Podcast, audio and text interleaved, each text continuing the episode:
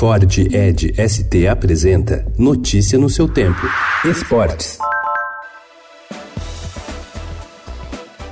Em meio ao embrólio sobre a definição do novo responsável legal pela área de 2 milhões de metros quadrados, localizada na região de Deodoro, onde está prevista a construção do novo autódromo do Rio de Janeiro, já foram gastos para preparo do terreno 86 milhões de reais do antigo Ministério do Esporte. O montante foi utilizado para descontaminar o solo e desocupar duas unidades militares que funcionavam no local.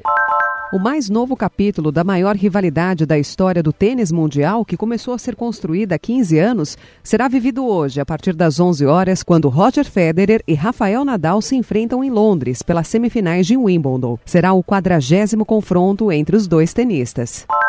O Palmeiras está perto de acertar a saída de mais um jogador. Depois de Juninho e Guerra, ambos foram para o Bahia. O atacante Felipe Pires é o próximo que deve deixar o clube. O Fortaleza, do técnico Rogério Ceni, tem interesse no jogador e já conta com negociações avançadas para um acordo.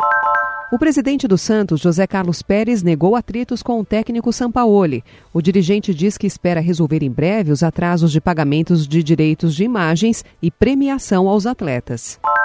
O atacante Anthony foi poupado do treino em campo do São Paulo ontem à tarde. O jogador realizou atividades mais leves na parte interna do CT da Barra Funda.